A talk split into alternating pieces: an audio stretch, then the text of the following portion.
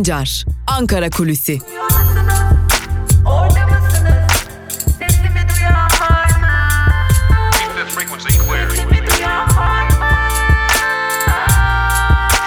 Özgürüz Radyo. Özgürüz Radyo. Özgürüz Radyo'dan ve Ankara Kulisi programımızın ilk bölümünden merhaba. Ben Altan Sancar. Hafta içi her gün olduğu gibi bugün de Ankara Kulisi'nin ilk bölümünde sizlere Ankara'nın gündemini, siyasetin gündemini ve konuşulanları aktaracağız. İkinci bölümde ise gazete manşetlerine ve günün öne çıkan yorumlarına yer vereceğiz. 30 Temmuz Salı günü itibariyle Ankara'da program ne? Onunla başlayalım. Milli Güvenlik Kurulu toplanacak bugün. Milli Güvenlik Kurulu Cumhurbaşkanı Recep Tayyip Erdoğan başkanlığında gerçekleştirecek toplantıda çeşitli gündem maddelerini ele alacak. Toplantının olası gündemleri arasında Fırat'ın doğusuna yani Kuzey Suriye'ye yönelik operasyon gündemi, yine S-400'lere ilişkin süreç ve tabii ki F-35 tartışmaları ile Doğu Akdeniz'deki sondaj gerilimi ele alınacak. Amerika Birleşik Devletleri Suriye Özel Temsilcisi James Jeffrey geçtiğimiz hafta Ankara'da Dışişleri, Milli Savunma Bakanlığı ve Cumhurbaşkanlığında görüşmeler gerçekleştirmişti.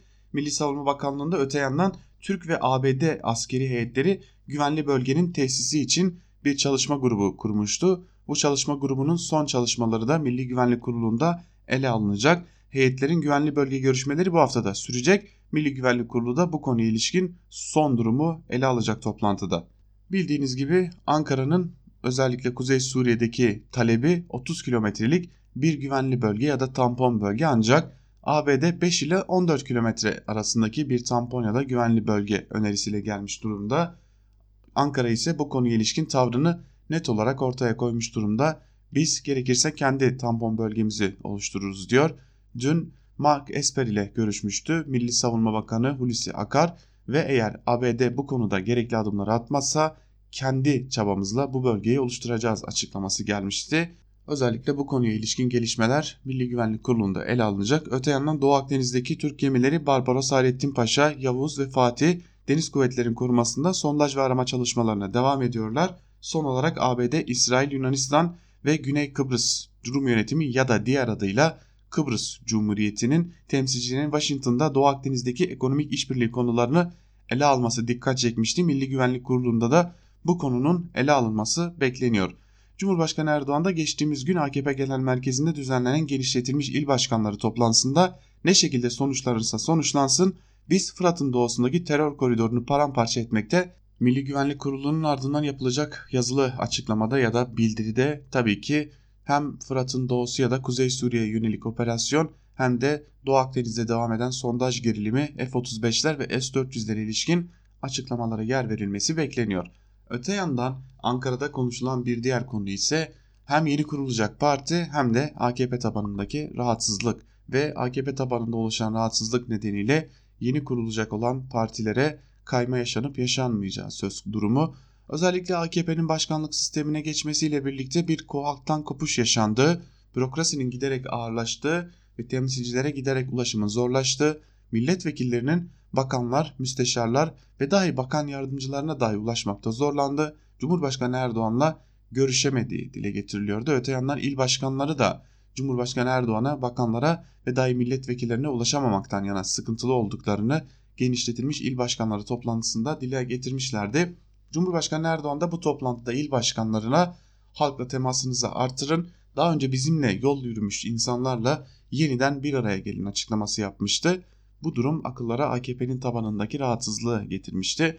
Öyle görünüyor ki AKP tabanındaki hem son dönemdeki bürokratik ağırlıktan oluşan rahatsızlık hem de artan ekonomik kriz, işsizlik ve bütçe açıkları nedeniyle AKP tabanında giderek artan rahatsızlık AKP'nin en üst kademelerine ulaşmış durumda ve AKP tam da bu nedenlerle tabanında bir kopuşun yaşanmasından ciddi derecede endişe ediyor. Özellikle Ali Babacan ve Ahmet Davutoğlu'nun parti girişimleriyle birlikte AKP tabanında yaşanacak %2'lik bir kopuşun bile %50 artı 1 sistemi nedeniyle Cumhurbaşkanlığı seçimlerinde uygulanan %50 artı 1 sistemi nedeniyle bir risk oluşturabileceği belirtiliyor ve AKP'nin de buna yönelik ciddi çalışmalarının olması bekleniyor. Özellikle Cumhurbaşkanı Erdoğan'ın doğrudan parti tabanı ile ilişkiye geçmesi için çeşitli mitingler, mitingler ve halk buluşmalarının gerçekleştirilmesi ve bu yönde çalışmaların artırılması da bekleniyor. Öte yandan ekonomik krizden bahsetmişken toplu iş sözleşmesi görüşmeleri de devam ediyor kamuda. Ancak kamuda devam eden bu görüşmelerde sendikaların istediklerini elde etmesinin pek de mümkün olmadığı görülüyor ve tam da bu nedenle grev sözleri, grev sözü her gün daha fazla ağırlığını ortaya koymaya başlıyor. 1 Ağustos'ta Kamu Emekçileri Sendikası Konfederasyonu yani KESK'in Ankara'da bir buluşması olacak. Burada KESK üyeleri bir araya gelecek.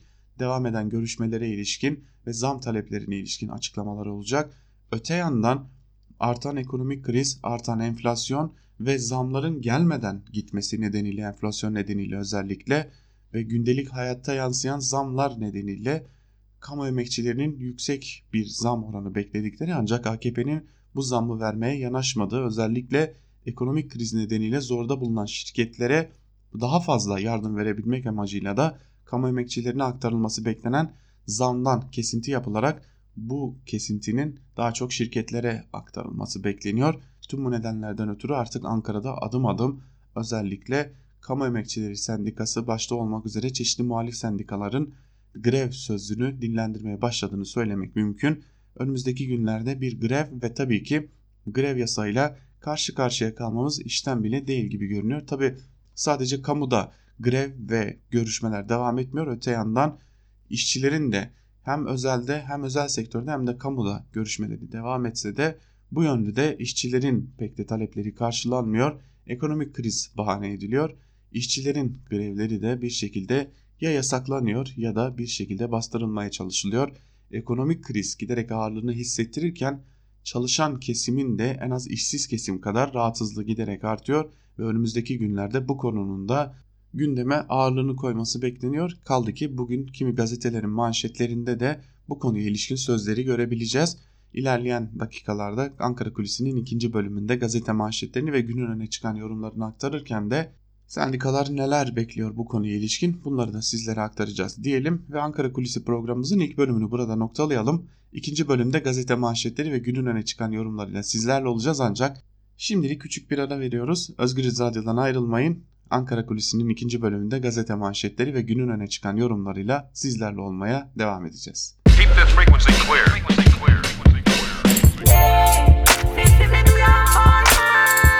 Altan Sancar, Ankara Kulisi.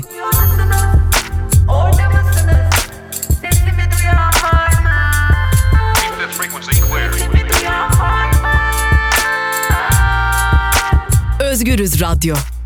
Özgürüz Radyo. Ankara Kulisi'nin ikinci bölümüyle tekrar merhaba sevgili dinleyenler. İlk bölümde Ankara'da konuşulanları aktarmıştık. İkinci bölümde ise gazete manşetleri ve günün öne çıkan yorumlarıyla sizlerleyiz. İlk gazetemiz Bir Gün gazetesi olacak.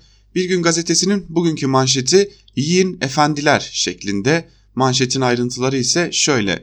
AKP'li eski Ankara Büyükşehir Belediye Başkanı Mustafa Tuna döneminde çay yolunda bulunan park alanının Ankara Okçuluk İhtisas Kulübü Derneği'ne 29 yılına verildiği ortaya çıktı. Okçuluk Derneği'ne devredilen 10.420 metrekarelik alanın 6.621 metrekaresinde inşaat çalışmasına başlandı. İnşaat yapım ruhsatı AKP'li Ankara Büyükşehir Belediye Başkanı Mustafa Tuna'nın 31 Mart seçimlerine 2 gün kala alelacele verdiği ortaya çıktı. Dernek sondaj ve inşaat çalışmalarına başladı. Bir güne konuşan Koru Mahallesi muhtarı Türkan Yezer, biz mahalleli olarak bu projeyi istemedik ve çok sayıda dilekçe verdik. Koru metrosu etrafındaki yaşam alanlarımız giderek daralıyor.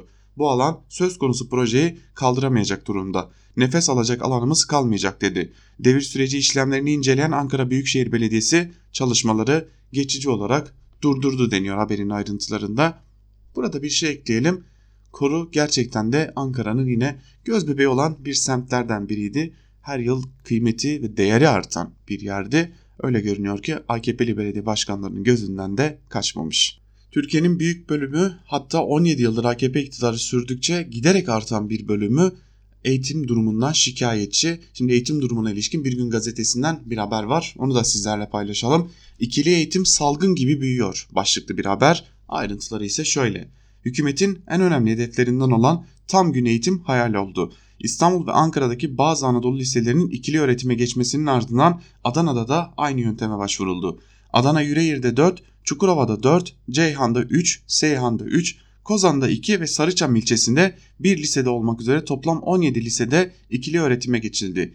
İkili öğretime geçirilen 3 Anadolu Lisesi'nde sınıf kontenjanları da artırıldı.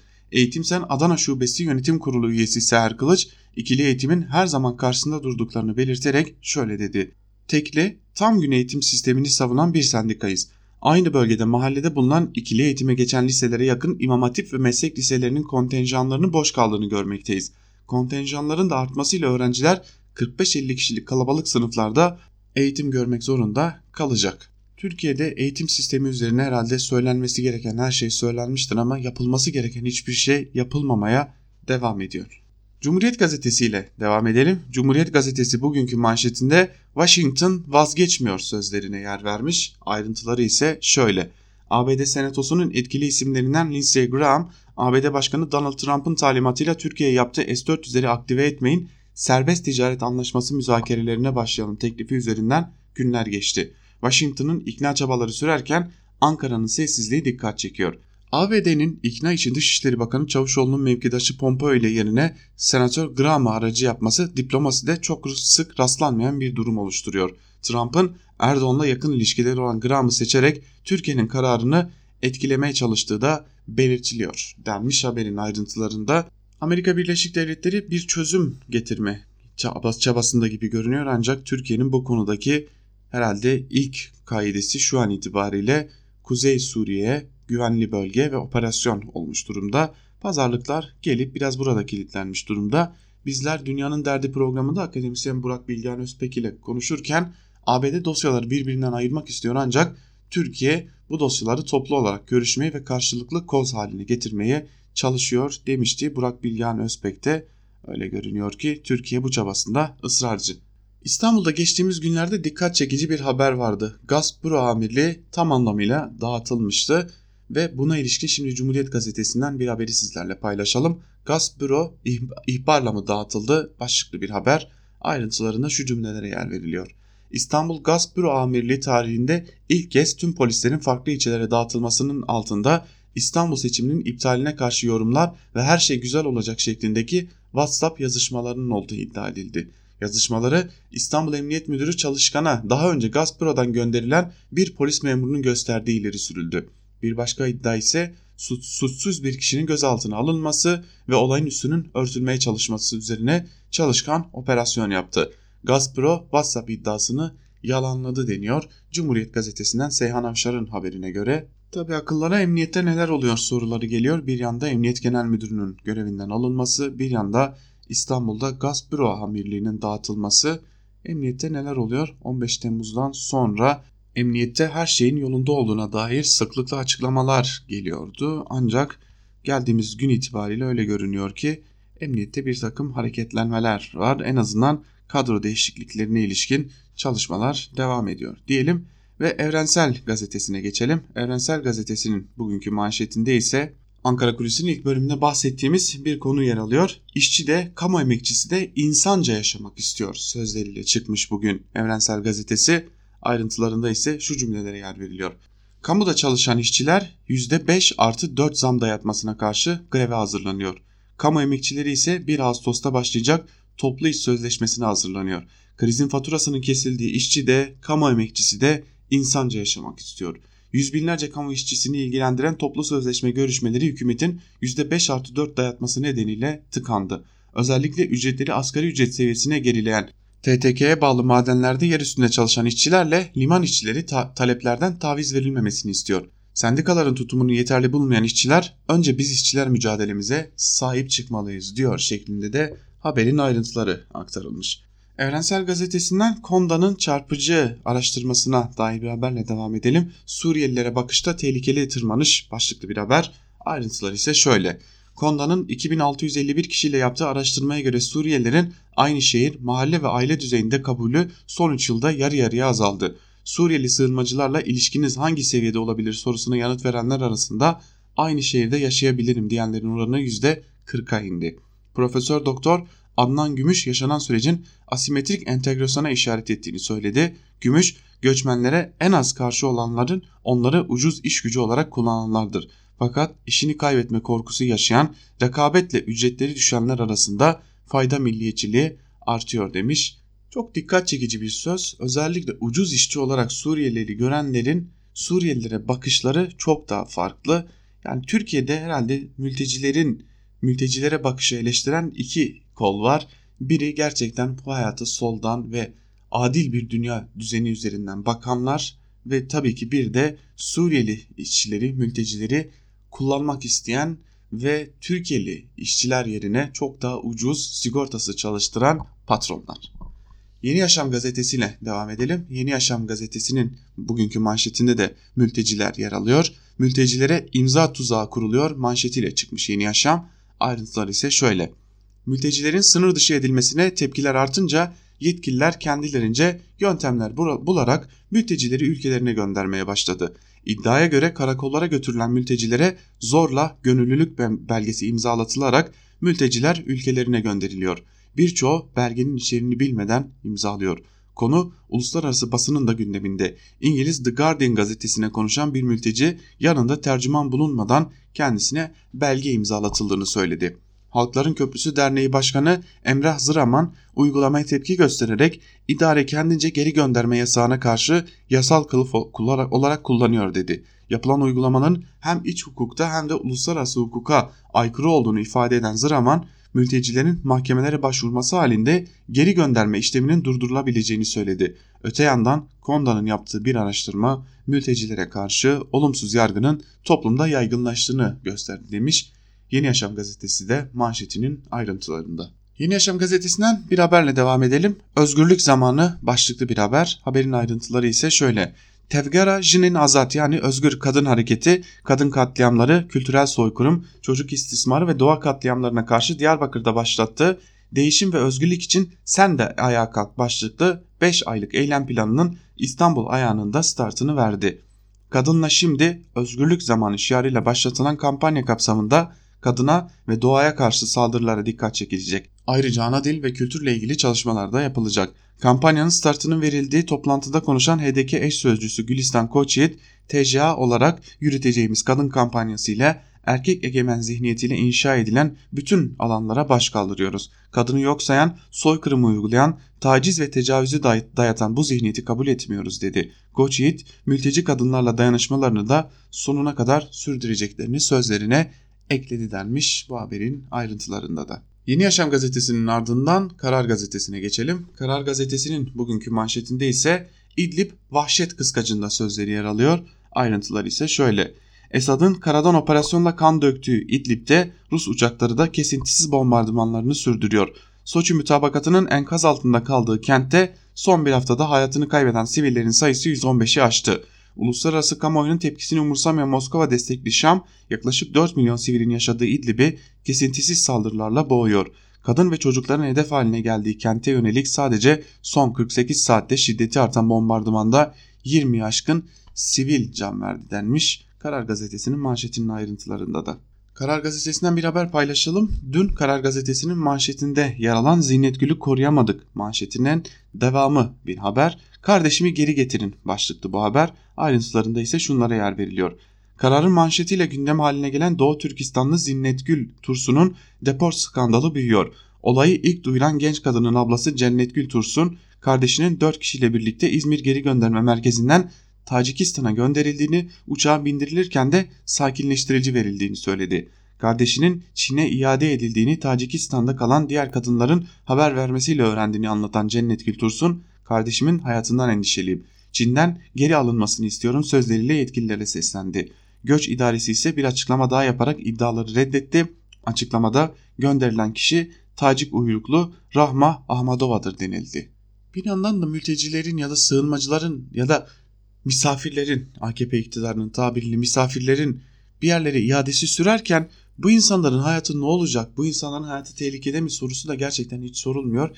İşte bir yandan Çin'e bir şekilde Çin'e iade edilen bir kadın bir yandan Afrinli olmasına rağmen İdlib'de cihatçıların yaşadığı bölgeye gönderilenler ya da Afgan olmasına rağmen İdlib'e gönderilen insanlar bu insanlar ne olacak? Bu insanların hayatı nasıl etkilenecek? cihatçı teröristlerin yaşadığı bu bölgelerde bu insanların hayatı nasıl risk altında bu gerçekten umursanmıyor gibi görünüyor. Star gazetesiyle devam edelim. Star gazetesi AYM'ye yani Anayasa Mahkemesi'ne bir şekilde iktidarın öfkesini göstermek için biraz da aracılar kullanıyor. Bugünkü manşette ise şehit anneleri Anayasa Mahkemesi'ne öfkeli sözleri yer alıyor. Ayrıntıları paylaşalım. Anayasa Mahkemesi önünde toplanan şehit aileleri terör destekçisi, destekçisi akademisyenlerin aklanmasına tepki gösterdi. Anayasa Mahkemesi kararını gözü yaşlı şehit annelerine anlatsın. Akademisyenlerin terör bildirisini hak ihlali sayan Anayasa Mahkemesi'nin kararına tepkiler büyüyor. Ankara'da AYM binası önünde toplanan şehit aileleri kararı protesto etti.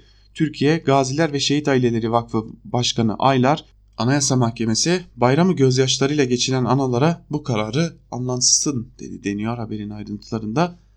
Belki de Cumhurbaşkanı Erdoğan'ın sözlerini hatırlamak lazım burada. Mahkeme ne karar verirse bu doğru olandır. Karara saygı duymak düşer demek gerekiyor. Ancak yandaş basın birkaç gündür Anayasa Mahkemesi'nin üyelerini de heyetini de başkanını da hedef alıyor. Şimdi de Anayasa Mahkemesi üyelerini ve başkanını tırnak içerisinde söylemek gerekirse FETÖ'cü ilan etmiş durumdalar. Adeta ortaya bir secere dökülüyor ve Anayasa Mahkemesi Başkanı'nın çok yakında yandaş gazetelerde FETÖ'cü olduğunu tam anlamıyla ilan edilmesi de yakın gibi görünüyor. Özellikle barış akademisyenlerine ilişkin alınan kararın ardından. Şimdi muhalif gazetelerden Suriyeli mültecilere ilişkin bilgileri paylaştık. Yandaş medya ne diyor bu konuya? Star gazetesinden bir haberle aktaralım onu da. Suriyeliler kovuluyor iddiasını yalanlayan İstanbul valisi Yerlikaya kayıt dışı olanları kayda alıyor, kamu düzenini ve çalışma başarısını sağlıyoruz demiş. İstanbul'da 547 bin geçici koruma kapsamında Suriyeli olmak üzere toplam 1 milyon 77 bin yabancı var açıklamasıyla mevcut veriyi paylaşan Vali Yerlikaya Suriyelilere karşı devlet politikamızda bir değişiklik söz konusu değil. Türkiye tüm mazlumların sığınağıdır ifadesini kullandı. Düzensiz göçle mücadele ettiklerini dikkat çeken Yerlikaya kayıt dışı yabancı istihdamı ile ilgili işverenlere 26 Ağustos'a kadar süre verildiğini söyledi. Yerlikaya kayıt dışı istihdam şehir ve ülke ekonomisi ve toplumsal huzuru, huzuru tehdit ediyor. Bu konuyu el birliğiyle çözeceğiz demiş Vali Yerlikaya. Tabi aslında son cümlede Suriyeli mültecilere ve bir bütün mültecilere yönelik politikanın şifreleri gizli, kayıt dışı istihdam ve yarattığı rahatsızlık. Tabii ki kayıt dışı istihdam rahatsızlık yaratacak bir durum ancak yıllardır olan bu duruma ekonomik kriz ağırlaşınca ve Cumhurbaşkanlığının önüne ekonomik kriz nedeniyle halkta bir patlama, toplumsal patlama gerçekleşebileceği ve bunun Suriyeli mültecilere yönelebileceği ihtimalini içeren bir rapor konulduktan sonra bu kayıt dışı istihdamın görünür olması da ayrı bir soru işareti. Yoksa daha birkaç zaman önce Suriyeli mülteciler özellikle inşaatlardan düşerek hayatlarını kaybediyorlardı. Ankara'da sitelerde mobilya atölyesinde 5 Suriyeli mülteci işçi kayıt dışı çalışırken yanmış ve hayatını kaybetmişti. Ancak o zaman bu kayıt dışılık görülmemişti.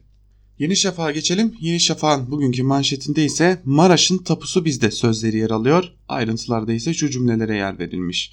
Merhum Cumhurbaşkanı Rauf Denktaş'ın danışmanı Profesör Doktor Ata Atun ve Kıbrıs Vakıflar Genel Müdürü Profesör Doktor İbrahim Benter Yeni Şafak'a konuştu.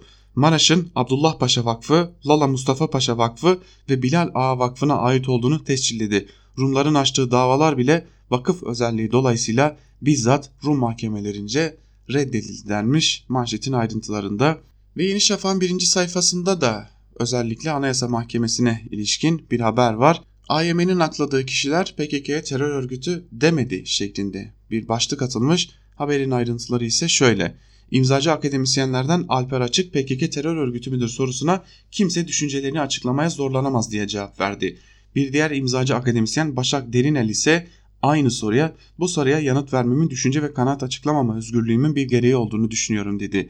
Derinel PKK eş başkanı Bese Ozat'ı tanımadığını ve KCK'nin ne olduğunu bilmediğini de iddia etti deniyor haberin ayrıntılarında.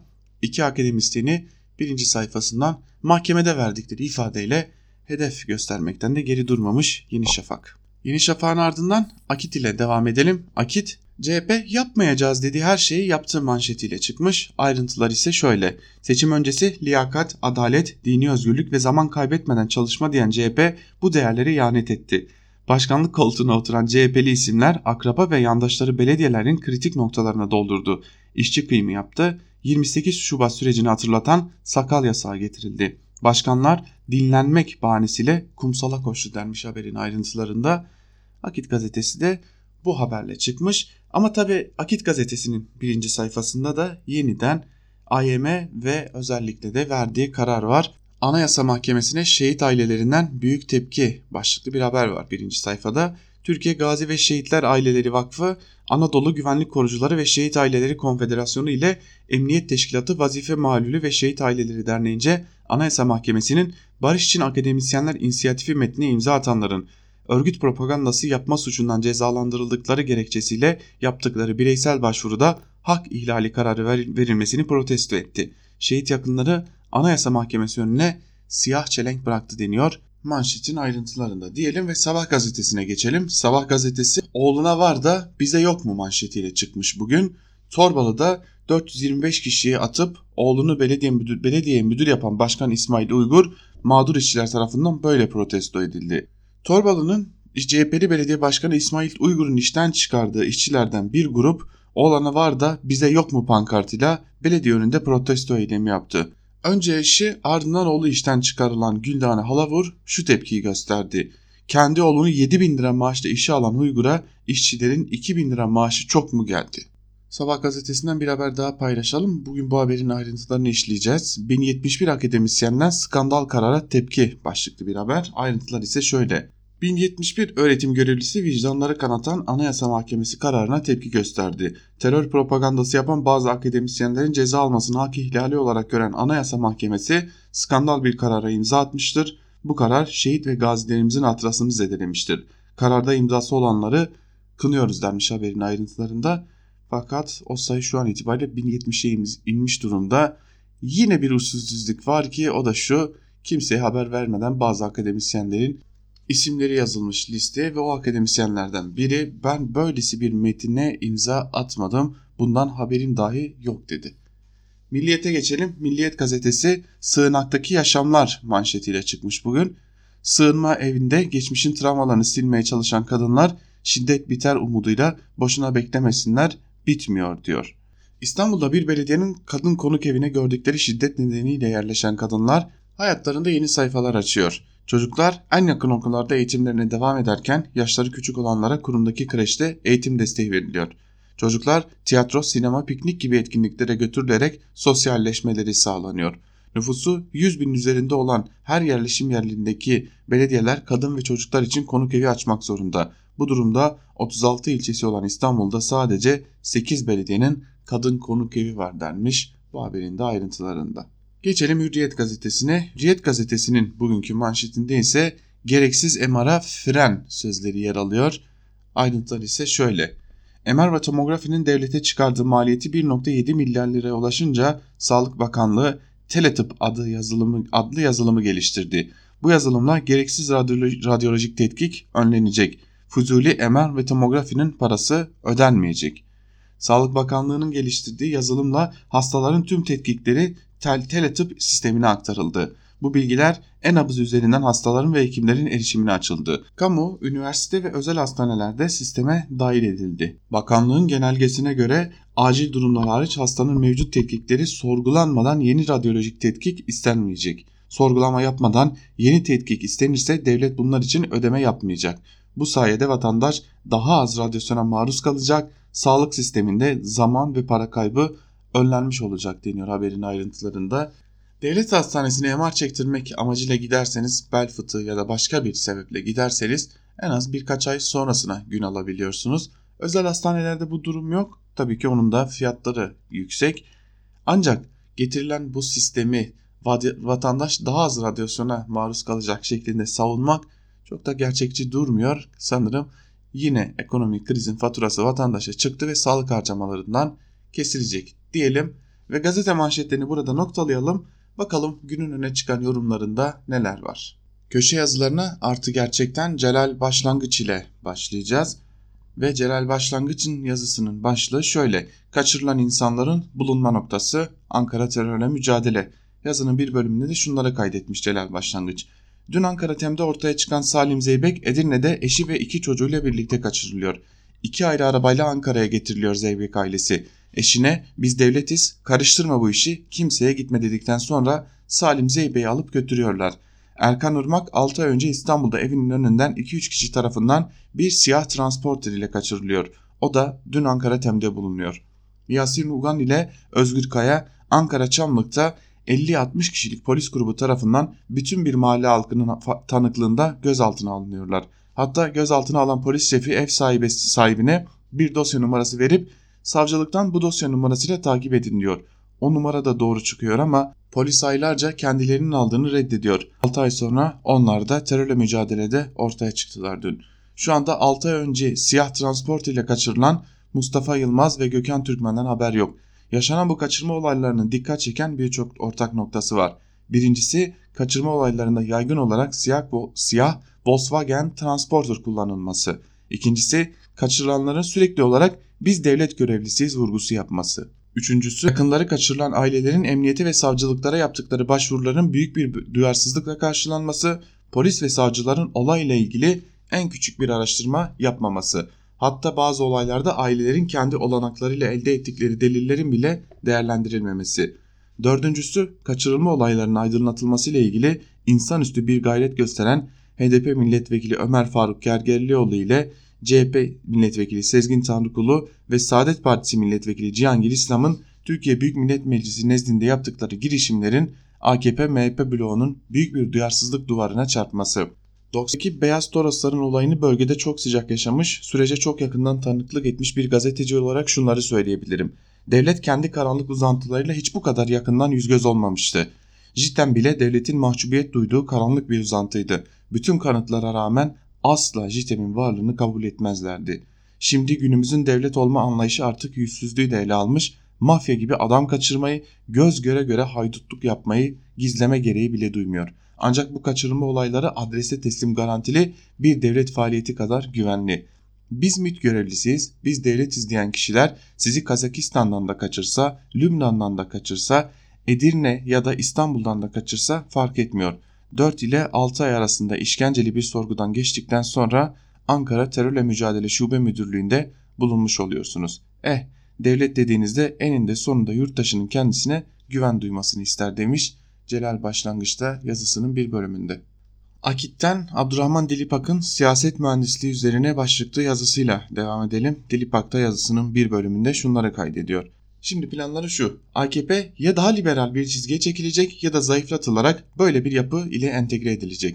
Daha önce FETÖ ile ilişkilendirilmiştik. Sonra açık olarak MHP ile ilişkilendirildik ve milliyetçi bir çizgiye çekildik. Bu arada FETÖ'ye karşı ulusalcı Kemalist çizgi Batı Çalışma Grubu çevreleriyle yakınlaştırıldık. Bunlar durup dururken olmadı. Sadece biz ehlileştirilmiyoruz. CHP de ehlileştiriliyor. CHP daha liberal bir parti olacak. İmamoğlu projesi aslında bu anlamda bir operasyondu. Yeni CHP daha az Kemalist, daha az layıkçı, daha çok liberal ve dini tolerans konusunda daha hoşgörülü olacak. Atlantik ötesi beyaz patron öyle istiyor. Onların istediği gibi yaparsak daha zengin olacağız. Askerlerimiz onlar için savaşmayı reddederse PKK, IŞİD, DAEŞ-KPC terör örgütleriyle savaşmak zorunda kalacağız.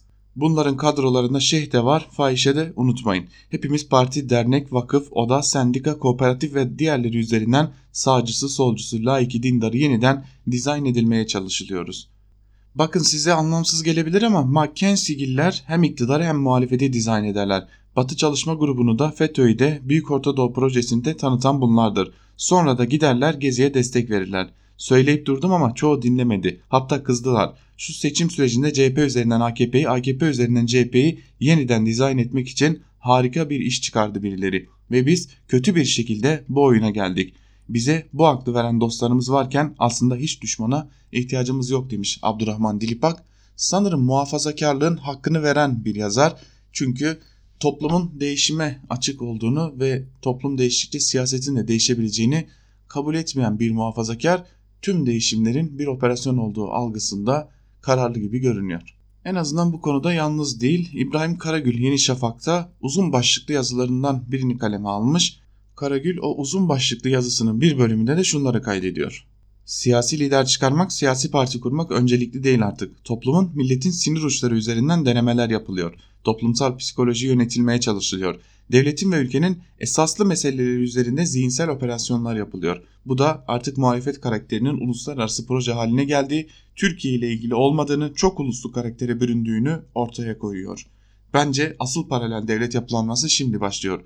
Daha önce sadece FETÖ üzerinden yürütülürken şimdi çok daha geniş bir çevre üzerinden cemaat yapılarını da aşan bir toplumsal derin cephe üzerinden yürütülüyor. İşin daha da vahimi var. Paralel devletten öte paralel toplum inşa edilmeye çalışıyor, çalışılıyor. Milletin iradesi, hassasiyeti duruşu tersine çevrilip bugünkü milli duruşa karşı daha çok yaygın ve köklü bir karşı darbe hesabı yapılıyor. Mesele AKP değildir. İş partilerin çok ötesinde ve üstündedir. Tehlikeli tarafı da budur. Kimin iktidar olacağı değil, kimin Türkiye'yi kime ve nasıl teslim edeceği meselesidir. Temsil değil, teslim için hazırlık yapıyorlar demiş Karagül yazısının bir bölümünde. Öyle görünüyor ki Babacan ve Davutoğlu'nu kastediyor yazısının ilgili bölümünde de. Yandaş yazarlardan bir kısmı daha özellikle Babacan'ı hedef almış. Onlardan biri de Hilal Kaplan Sabah gazetesinde Babacan da atlayacak mı başlıklı bir yazı kaleme almış. Bir bölümünde de şunları kaydediyor. Babacan kriz anlarında susmayı o kadar abartmıştı ki 17-25 Aralık döneminde en büyük operasyon Halkbanka yapılırken banka kendisine bağlı olmasına rağmen tek çıt çıkarmadı. FETÖ'cülerin kaçırdığı dosyalarla Halkbank davası ABD'ye taşındı. Eski genel müdür yardımcısı hapse atıldı. Yine çıt çıkarmadı. İlginçtir operasyonu yapan polis şefleri de ismini dahi anmamıştı. Babacan'ın Omerta yeminini andıran FETÖ'ye karşı suskunluğu 15 Temmuz'da da devam etti. Zaten darbe sırasında Amerika'daydı. Döndükten sonra da darbenin üzerinden bir hafta geçmişken konuştu. Türkiye tarihinin en genç bakanlarından biri olarak 35 yaşında ekonomi bakanı olarak kabinede yer alan Babacan bugün siyasi hayatını borçlu olduğu Erdoğan'a karşı Gül ile birlikte bayrak açmaya hazırlanıyor.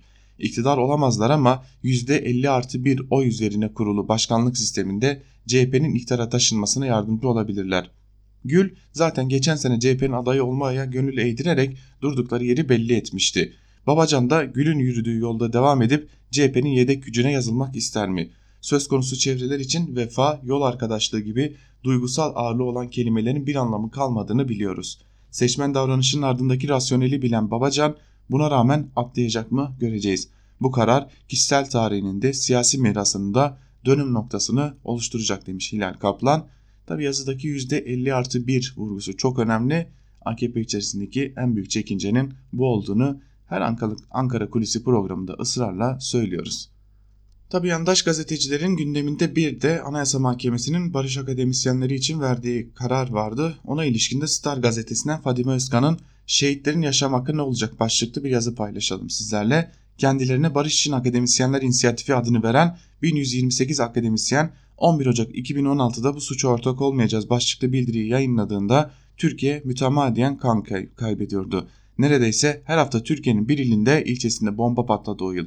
İstanbul'da, Beşiktaş'ta, Ağrı'da, Diyarbakır'da, Suruç'ta, Ceylanpınar'da, Siirt'te, Dağlıca'da, Iğdır'da, Ankara'da yüzlerce insanımız canını binlerce vatandaşımız bir uzvunu kaybetti. Türkiye toplumu hem yasını tutuyor hem devletine güvenerek metanetini koruyordu. Yayınladıkları bildiriyle Türkiye'yi Kürtlere katliam uygulamakla, halka ağır silahlarla saldırıp sürgün etmekle itham eden akademisyenler de öyle.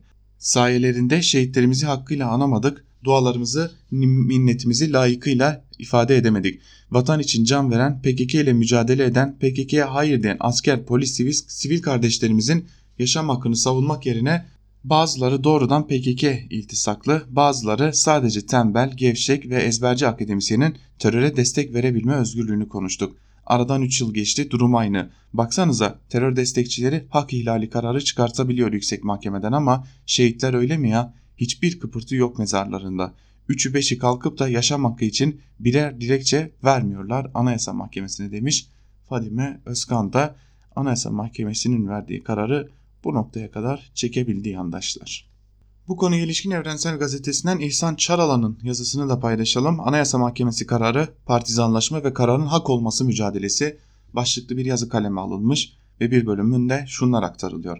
Anayasa Mahkemesi'nin kararı sevindiricidir ama AYM'deki partiz partizanlaşmanın geldiği aşamayı göstermesi bakımından da son derece endişe vericidir. Çünkü Anayasa Mahkemesi barış bildirisini teröre destek bildirisi gibi gören yerel mahkeme kararının kör gözün parmağını ifade özgürlüğünün açık ihlali olduğu halde Anayasa Mahkemesi Başkanı Zühtü Arslan'ın oyunun iki oy sayılmasıyla aşabilmiştir. Bundan çıkacak ilk sonuç da eğer Anayasa Mahkemenin bir üyesi daha bir biçimde AYM'den ayrıldığında yerini Erdoğan'ın atayacağı üye ile doldurulmasından sonra Anayasa Mahkemesi'nin iktidarın hoşuna gitmeyen bir kararın çıkmasının artık ham hayal olacağıdır. Çünkü böylece Anayasa Mahkemesi'ndeki partizanlaşma kritik çizgiyi aşacaktır ki bunu Yargıtay kararlarında da görmeye başladık. Şimdi arada bir de olsa Yargıtay'dan çıkan olumlu kararlara önümüzdeki birkaç yıl içinde artık belki de hiç tanık olmayacağız. Tabii ki tek parti, tek adam yönetiminin inşasında böyle dolu düzgün ilerlenebilirse. İhsan Çaralan da yazısının bir bölümünde ortaya çıkan tablonun pek de umut verici olmadığının altını çizmiş diyelim. Biraz da siyaset gündeminden bir yazıyla devam edelim. Habertürk gazetesinden Muharrem Sarıkaya'nın çok dikkat çekici bir yazısı var. AB kredileri kapatınca CHP Çin'de arayacak başlıklı bir yazı kaleme almış ve bir bölümünde de şunları aktarıyor. Hükümetin yeni ekonomik tedbirlerinde bazı yatırımların kısılmasına %70'in altındaki projelerin durdurulmasına karar verilmişti. Bu da belediyeleri ciddi oranda etkilerken bir de ağırlıklı olarak belediyelerin yararlandığı AB fonlarındaki kesinti üstüne binmişti. Torun'a toplantıda bu konuda, konuların ele alınıp alınmadığını sordum. Gördüm ki CHP'li belediyeler Avrupa Birliği'nin fonlarının kısacağından daha önceden haberdar olduğu için ara çıkış formüllerinin yanı sıra başka alanlara da yönelmişler.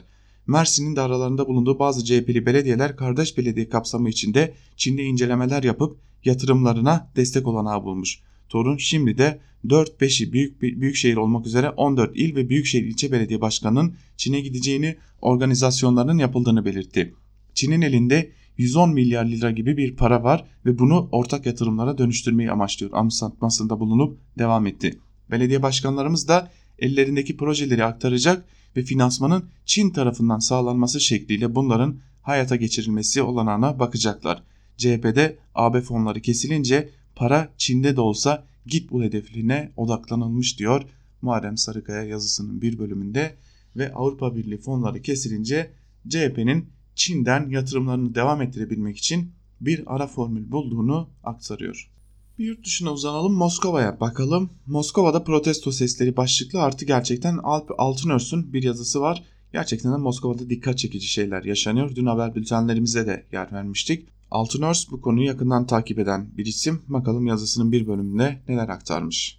Moskova'daki protestolar bu siyasal rejimin keyfiyetine karşı bir yurttaş itirazı biçimindeydi. Hükümet yanlısı medyada ise göstericileri suçlayan bir dil hakimdi. Örneğin bir sitede yer alan bir haber yorumda göstericilerin büyük bir kısmının Moskova'da oturmadıkları, göstericiler için şehrin dışından geldikleri, dolayısıyla meselenin Moskova yerel seçimleri olmadığı, gösterilerin Ukrayna destekli olduğu belirtiliyordu. Hatta yazının, yazının başında Moskova'daki muhalefeti Ukrayna ordusu destekleyecek şeklinde doğrudan hedef gösteren bir dil kullanılıyordu ancak haberde bu iddiayı destekleyecek bir veri sunulmuyordu.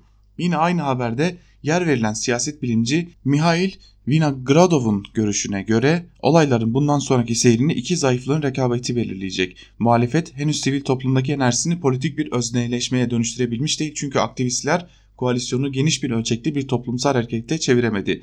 Diğer yandan ise iktidarda sistem dışı muhalefetin neden politikada yer edinemeyeceğini topluma anlatamıyor.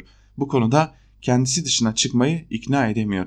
İktidarın kendisi de protestoların işaret ettiği gerçekliği kabul etmek ile protestoları ABD Dışişleri Bakanlığı'nın planları ya da elitler arası kavganın gerekçeleriyle açıklamak arasında bölünmüş durumda. Gösteri çağrısı yapmaktan 30 gündür hapiste tutulan Alexei Navalny'nin gösterilerden bir gün sonra alerjik reaksiyon geçirdiği belirtilerek hastaneye kaldırılması da zehirlendiği şüphelerini doğurdu. Polis hastane önünde bekleyen gazetecileri ve Navalny yandaşlarını da gözaltına aldı. Navalny'i bugüne kadar muayene etmiş olan doktoru ise onun hiçbir alerjisinin olmadığını açıkladı.